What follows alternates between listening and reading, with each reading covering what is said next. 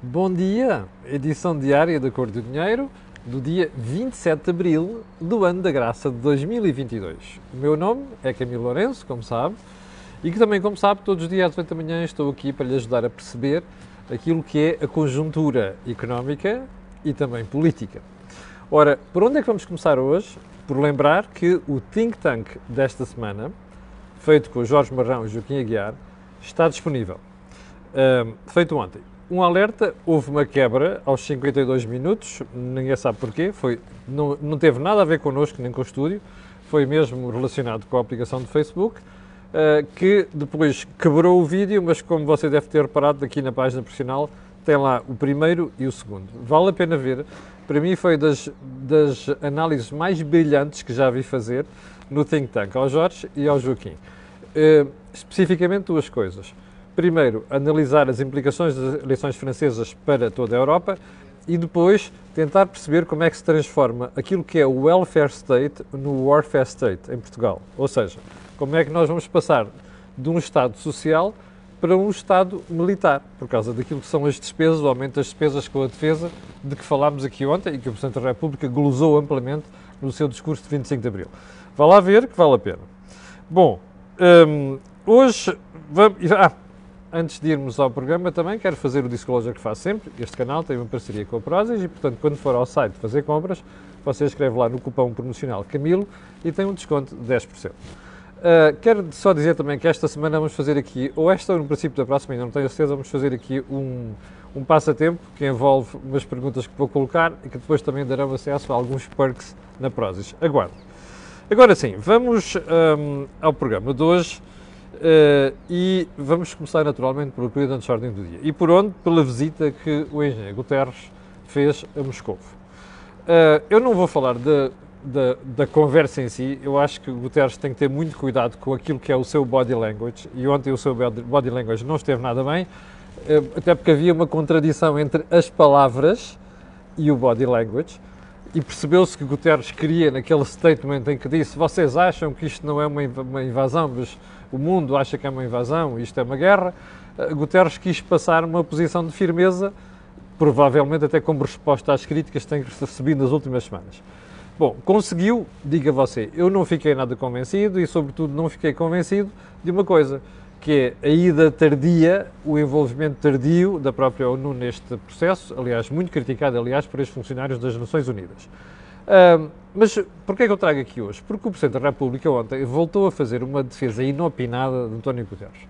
Uh, mas uma coisa que, sinceramente, já vai para além do uh, que é aceitável, porque toda a gente percebeu, até uh, os envolvidos nisto, nomeadamente a Rússia, já percebeu que o Guterres foi apanhado em contrapé e já percebeu que isto terá sido talvez a aprovação maior que Guterres já passou como secretário-geral da ONU, como sabe, ele já vai no segundo mandato, e a verdade é que os homens e os dirigentes, ou melhor, os líderes, se veem nestes momentos. E a verdade é que também como outros momentos da vida de Guterres, vida política, em Portugal, foi nos momentos mais decisivos que nós percebemos que Guterres não tinha jeito nenhum para aquilo. Eu, pessoalmente, sempre achei que ele era um negociador, um homem de palavras e adiante, e quando foi para as Nações Unidas fiquei a pensar, bom, se calhar este é o cargo que se adequa a ele. O problema é que quando é preciso tomar decisões e coisas sérias e difíceis, António Guterres não está lá e, portanto, tal como aconteceu em Portugal, estamos a ver um falhanço total naquilo que é a sua prestação nas Nações Unidas. Bom, uh, houve espectadores que pediram aqui para falar da queda da Netflix. Um, eu confesso que prefiro deixar este tema para outro dia, assim como só um alerta. Aquela questão do gráfico dos países que nos, eh, que nos ultrapassaram era para ser analisada hoje, como lhe disse, o gráfico está pronto. Aliás, é uma adaptação do gráfico que saiu aqui na Europa há dias, na semana passada, mas uh, com atualizações.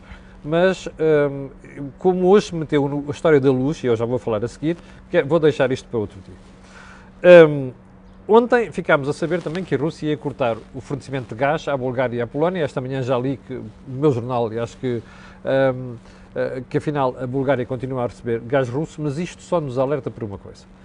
Repare na dependência da Polónia, da Macedónia do Norte, da Hungria, da Hungria e de alguns países daquela zona do gás russo. diga-me, sinceramente, você acha que um país que depende em 4% do gás que vem da Rússia pode estar seguro? Não, nem que, esse, nem que a Rússia fosse um país democrático que não é. Nem que a Rússia tivesse uma democracia a funcionar que não funciona. Não se pode ter esta dependência de um fornecedor. E estes países tiveram muito tempo para resolver isto. Mas, como percebeu, a Alemanha agora está a tentar corrigir um erro de anos e já vamos falar nisso. Porquê? Porque esta manhã ainda apareceram informações a dizer que a Rússia está a dias, perdão, a Alemanha está a dias de conseguir prescindir do petróleo russo. Eu, e dizem-me que é uma declaração do ministro Habeck, o ministro da Economia da Alemanha, eu não sei se é verdade e, portanto, vou guardar isto para melhor análise depois de conhecer os dados todos. Mas só um pormenor. Se for verdade, só podemos bater palmas à Alemanha. E porquê? Porque ainda há poucas semanas, quando foi questionado sobre o assunto, o governo alemão dizia que, na melhor das hipóteses, a Alemanha só conseguiria livrar-se disto lá para finais deste ano ou então princípio do, do ano que vem, que já seria uma grande, um grande avanço. Eu quero recordar, no entanto, as pessoas estão injustas quando criticam a Alemanha, e já aqui falei disto ontem, prometi concretizar. O Banco Central Alemão, o Bundesbank, tem um estudo, colocou na, na, semana passada cá fora, foi muito glosado pelos jornais europeus, pelo Financial Times, pelos jornais espanhóis, pelo visto em Portugal, tem sempre um bocado despercebida, eh, como muitas outras, aliás, que diz que se a Alemanha cortasse de um momento para outro aquilo que é o gás e o petróleo que recebem da Rússia, isto teria um impacto, levava uma ratada, ok? Uma caracada no seu PIB, sabe de quanto? 165 mil milhões de euros. Ouviu bem? No ano quer dizer que 5% do PIB alemão iam para o galheiro. Pergunta: é justo? Temos que pressionar a Alemanha. Eu sei que alguns maldosos em Portugal até têm saído com. alguém, inclusive, é gente de direita, de estilo de. Ah, os alemães não se importaram de impor a austeridade a partir de 2011 na Europa, nomeadamente Portugal, é a vez deles fazerem austeridade. Não tem nada a ver com isto, ok? Não vamos confundir as coisas. Uh, se nós estivéssemos dependentes do gás e petróleo russo, se tivéssemos o impacto de 5% daquilo que é o nosso PIB, nós não faríamos um corte imediato. Não vamos ser desonestos. Bom, ponto seguinte. Uh, vi hoje, já não me lembro em que publicação, e não me custa acreditar que o julgamento do BES ainda não começou, do caso BES, e já se começa a falar em, em prescrições. Perguntinha, é verdade? Não sei. Uh, é provável? É. Toda a gente conhece a forma de funcionamento da justiça em Portugal, sabe que estas coisas vão se arrastando no tempo e depois, por decurso do tempo, há coisas que deixam de ser crimes e já não podem ser julgadas. Portanto, é provável que isto aconteça aqui. Esteja atento. Ponto seguinte, João Leão, ex-ministro das Finanças, e Maria de Lourdes Rodrigues, ex-ministra de, de, Educação do José Sócrates e atual reitora do ISCTE, vão mesmo ao Parlamento. E vão mesmo ao Parlamento para depor sobre o caso do financiamento ao Centro Tecnológico de Transferência de Tecnologia do ISCTE, para o qual, que vai ser dirigido, aliás, pelo ministro que pertencia ao governo que aprovou a, o, o subsídio, ou se quiser, a dotação de 8 milhões de euros para o ISCTE. Bom, ainda bem que vão. A democracia é assim, quando as coisas não são claras, as pessoas devem, os partidos devem suscitar estas questões, ainda para mais quando nós estamos com, já percebeu, um poder absoluto, não é só maioria absoluta, é mesmo poder absoluto. E, portanto, espero bem que estas hoje vão ao Parlamento. E agora, muita atenção. Espero que duas coisas. Primeiro, que os deputados sejam muito chatos e muito sérios e muito inquisitivos na forma que vão, como vão questionar João Leão e Maria de Lourdes Rodrigues. Espero que a comunicação social, inclusive os comentadeiros, depois tenham a coragem de comentar o que se vai ali falar. Porque eu acho que vai ficar claro que aqui não há qualquer dúvida sobre um conflito de interesses. Conflito de interesses que envolve ex-governantes e o cargo atual de, do governante. Portanto, espero que isto seja devidamente escalpelizado pela sociedade portuguesa, que é só com esta censura social, como já percebemos, é que nós vamos conseguir prevenir coisas destas no futuro. Bom, vamos então um, ao um dos assuntos principais de hoje. Nós temos dois assuntos principais para hoje. Um é taxas de juros. Fernando Dina está assim, assim, como se diz em linguagem corrente, tef-tef, não é? Um, miúfa, que é para não dizer mentira mais feio, não é de feio, de caserna, não se pode dizer aqui. Um, e temos o outro que é a história da luz. Bom, vamos começar pela luz. Ontem, como sabe, os dois ministros da transição energética, até no nome eles põem os nomes iguais, é? Teresa Ribeira e Duarte Cordeiro, respectivamente Ministro da Transição Energética e do Ambiente, foram a Bruxelas defender a sua dama. A sua dama era colocar o preço do gás. Vamos ver se a. Então é assim. Você, vamos pegar aqui duas coisas diferentes. Você tem, tem centrais a gás, ok? Que produzem eletricidade. Porquê? Porque deixou de haver centrais a carvão. E portanto, como nós, o sol é só de dia e o vento é quando calha, quer dizer que as renováveis não, para já não produzem toda a energia, energia que nós necessitamos. Anda aí pelos 60 e poucos, poucos por cento. Isto significa o quê? Que nestes buracos é preciso ter alguma coisa a produzir. Então nós temos o quê? Nuclear não temos. Temos hidroelétricas, tem um problema por causa das barragens e a falta de água. Temos, tínhamos gás, deixámos, perdão, tínhamos carvão, deixámos de ter, e agora temos gás. Centrais de ciclo combinado. O que é que as centrais fazem? Metem gás, percebe? E produzem eletricidade. Qual é o problema? É o preço de entrada do gás, que anda no mercado à volta de 90 euros megawatt-hora. Então, o que é que os governos de Espanha e de Portugal querem fazer? Querem limitar este preço de entrada nas centrais, para baixar o custo cá em baixo, que é entregue depois aos mercado grossista. O mercado grossista, como sabe, é das produtoras que depois vão colocar aos consumidores, seja domésticos, seja industriais. Não se esqueça disto. O gás entra neste momento a mais ou menos 90 euros por megawatt nas centrais. E nós queremos uma ficção, que o gás entre a 30 euros. Não vai entrar em 30 euros. Primeira derrota que Portugal e Espanha tiveram Ainda bem que assim aconteceu, já vou explicar porquê. Dizem que é 40, não é. Em termos médios, durante o período que isto vai vigorar, são 50 euros. Portanto, aqui há logo um diferencial. Está a ver?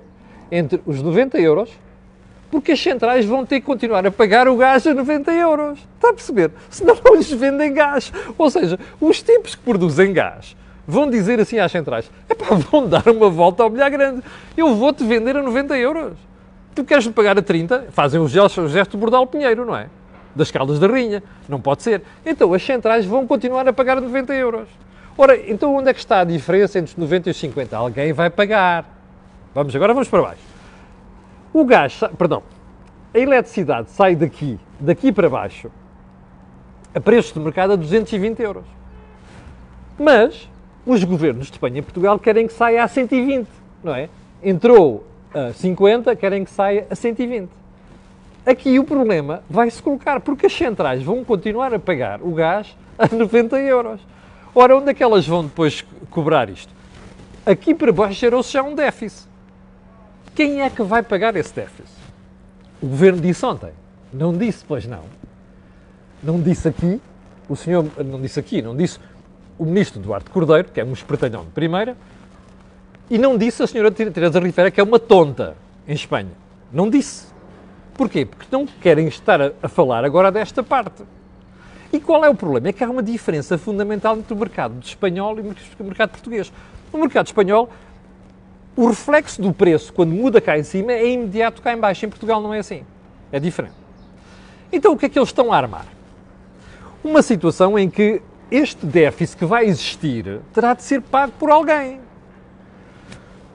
Quem é que vai pagar isto? Quem está aqui no mercado grossista. Ah, mas essas empresas vão levar essa ripada nas suas contas.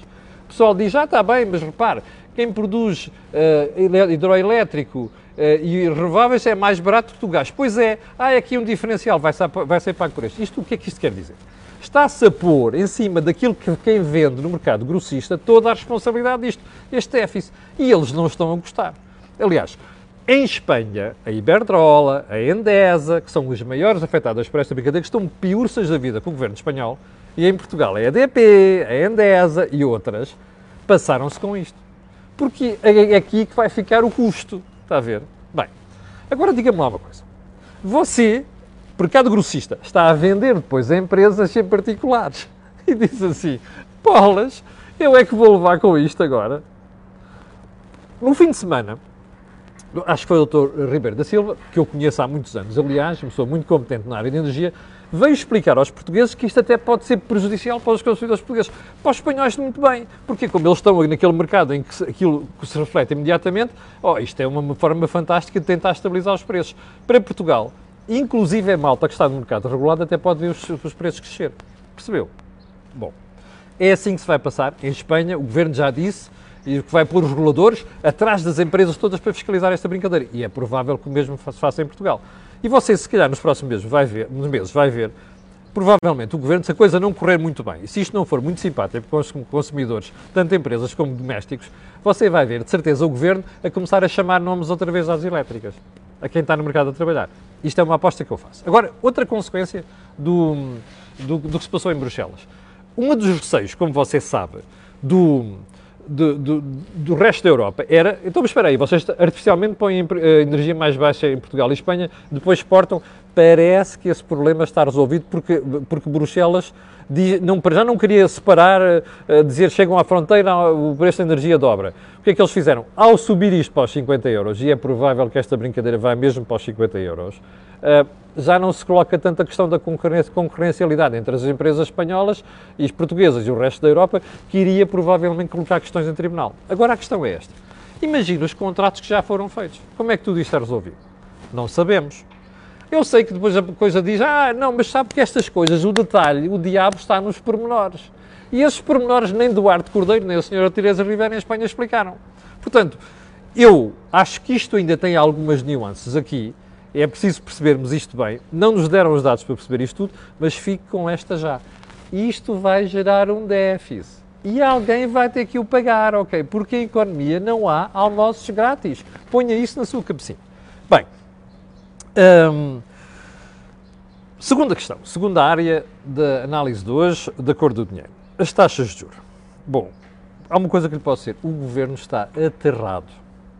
Nas últimas semanas, as taxas de juros foi assim, olha, foi de, com esta subida, neste, com esta tendência. A reta tendência é esta. Durante tempo esteve assim. A reta tendência é esta. Bom, ontem, na discussão no Parlamento, o doutor Fernando Dina mostrou o que vinha. E mostrou a sua preocupação, porque a oposição e outros partidos querem mexer uma série de coisas, nomeadamente naquilo que é acompanhamento dos escalões do IRS face à inflação, eu já vou explicar isto, e o Fernando Dina anda sempre com a mesma conversa. Ah, não, e tal, nós temos que consolidar as, uh, o orçamento, portanto, as contas públicas. Consolidar quer dizer nós temos que quadrar aquilo que é receitas com despesas, vulgo déficit, e temos de segurar dívida e temos que baixar a dívida. Ele diz que vai baixar este ano cerca de 7 pontos percentuais. Bom, eu só tenho uma preocupação no meio disto. Como é que tudo isto vai ser feito? É muito simples. Do lado da receita. Primeira preocupação de Fernandina, já te expliquei aqui. Qual é que é? O Dr. Fernandina sabe que Portugal tem um problema e que está expressado, perdão, está expresso neste momento nas taxas de juros. Há uma ilha de taxas de juros que se, dispara, que se separa do resto da Europa. Espanha, Portugal, Grécia e Itália. Sendo que Portugal neste grupo está um bocadinho aqui em baixo. Só que Portugal quer puxar isto para aqui, já lhe disse, expliquei isto, quer transformar uma espécie de eu quero sair deste grupo, das más companhias e vir para aqui. Como é que isto se faz? Mostrando à Europa que a gente não vai fazer tergiversações na área das contas públicas. Ora, como o governo continua a gastar muito e vai continuar a gastar muito, isto só faz de uma forma receita. Portanto, os seus impostos pode ter a certeza que vão continuar a subir. E a carga fiscal também. Ora, qual é o problema? É que há duas coisas. Primeiro, isto significa o quê? Que você vai viver pior. Aliás, já está a viver pior. Se os preços estão a subir mais do que os salários, quer dizer que está a perder um, efetivamente salário na prática é o imposto escondido, está a ver? Que ele não explica. Segundo ponto, a oposição disse muito bem ao governo ontem que era preciso atualizar os escalões do IRS face à taxa de inflação. E o que é que Medina fez? Está quieto ao tio, eu não mexo nisso. E porquê é que não mexe nisso? Porque sabe que vai perder receita. Ora, o governo está a criar impostos escondidos. Ele tem a vida facilitada este ano, como já expliquei, porque a inflação vai inflacionar o PIB e, naturalmente, as receitas fiscais. O drama disto são os portugueses que vão viver pior. E repare, você continua a ter comentadores na televisão alinhados com o regime socialista a dizer que não, não há regresso da austeridade, mas depois lá dizem assim, ah sim, vai haver sacrifícios. Mas agora veja só a tirada fantástica do Fernando Dina ontem. Fernando Dina, Ministro das Finanças, não? É? Veja só como eles depois mudam quando chegam ao poder. Isto é ipsis verbis. Não posso dizer que as pessoas não têm diminuição do poder de compra. Seria errado da minha parte. Sério? Repare na negativa. Não posso dizer que as pessoas não têm diminuição de poder de compra. O que ele devia ter dito assim é: portugueses, vocês vão ter uma diminuição de poder de compra. Depois não é. Seria errado da minha parte. Estou-vos a dizer a verdade. Vocês vão ter uma diminuição de poder de compra. Aliás, devia dizer assim, já estão a ter uma diminuição de poder de compra. Isto mostra o quê? A forma como o Governo está a fugir com o rabo à seringa. Perdoe-me a expressão. Percebe? Nós já estamos com austeridade. Olha, os salários estão mais baixos. Imposto escondido. Os escalões de IRS não vão utilizar a taxa de inflação. Imposto escondido. Isto quer dizer o quê? Quer dizer austeridade. Esta malta passa a vida a tentar tirar para os outros portugueses. A verdade é que, como eles sabem que do ponto de vista da receita não podem mexer naquilo e sabe como está a receita ficar na mira dos mercados, a preocupação é só uma. É pá, deixa-me lá ver se consigo fugir a esta brincadeira. É pá, explicando às pessoas que, bom, isto é inevitável. E agora vou-lhe dar mais uma novidade, já não deve ser novidade para muita gente. É, já percebeu que a grande preocupação aqui é rapidamente baixar o déficit orçamental e, ao mesmo tempo, baixar a dívida. Só um pormenor o que é que você acha que vai acontecer? Ah, e ao mesmo tempo uma subida da taxa de juros. Eu estou a fazer uns cálculos hoje, Jorge Marrão, que é para lhe exemplificar um dia destes, aqui, com toda a clareza, quanto é que significa subidas de 0,25 pontos percentuais, 0,5 pontos percentuais na prestação do banco ok? Que é uma grande preocupação que eles têm, porque entretanto o Dr. Fernando Medina percebeu na semana passada, depois de ouvir a senhora Cristina Lagarde, e eu fiz essa análise aqui na segunda-feira, que o BCE afinal já não vai só cortar uh, a compra de dívida no final do trimestre, vai cortar já, no princípio do segundo, segundo semestre, e mais, provavelmente a primeira subida da taxa de juros vai ser em julho. E ainda mais, para mais, como você ouviu ontem, o Banco Mundial veio dizer o quê? Que a história do impacto da guerra nos alimentos pode prolongar o preço, subida dos preços de alimentação durante muitos anos. Muitos anos. Portanto, toda a ideia da transitoriedade da inflação foi para o galheiro. Portanto, moral da história, o Governo está preocupado com isto e vai tentar fazer as coisas que é consolidar as contas públicas à sua conta, sem cuidar de olhar para a despesa. Aliás, você viu ontem que aquele artifício dos 2.500 milhões de euros não gastos serve para estas coisas, que é para depois fazer brilharetes orçamentais. Um, eu vou deixar a história do Estado dos Impostos ter dito ontem que o englobamento de mais-valias serve para modernizar o mercado de capitais ou torná-lo mais sólido. Eu vou guardar isso amanhã. Tal é risível e já não temos tempo para falar isto, isto aqui hoje. Bom, Chegámos ao final do programa de hoje. Eu quero agradecer às 7.100 pessoas que estão em direto. Quero pedir a estas pessoas e outras que vão ver aquilo que peço sempre, que é colocarem um gosto e fazerem partilha nas redes sociais. E também sabe porquê. Aquilo que houve aqui, não houve em mais sítio nenhum. Obrigado, com licença, e até amanhã às 8 da manhã.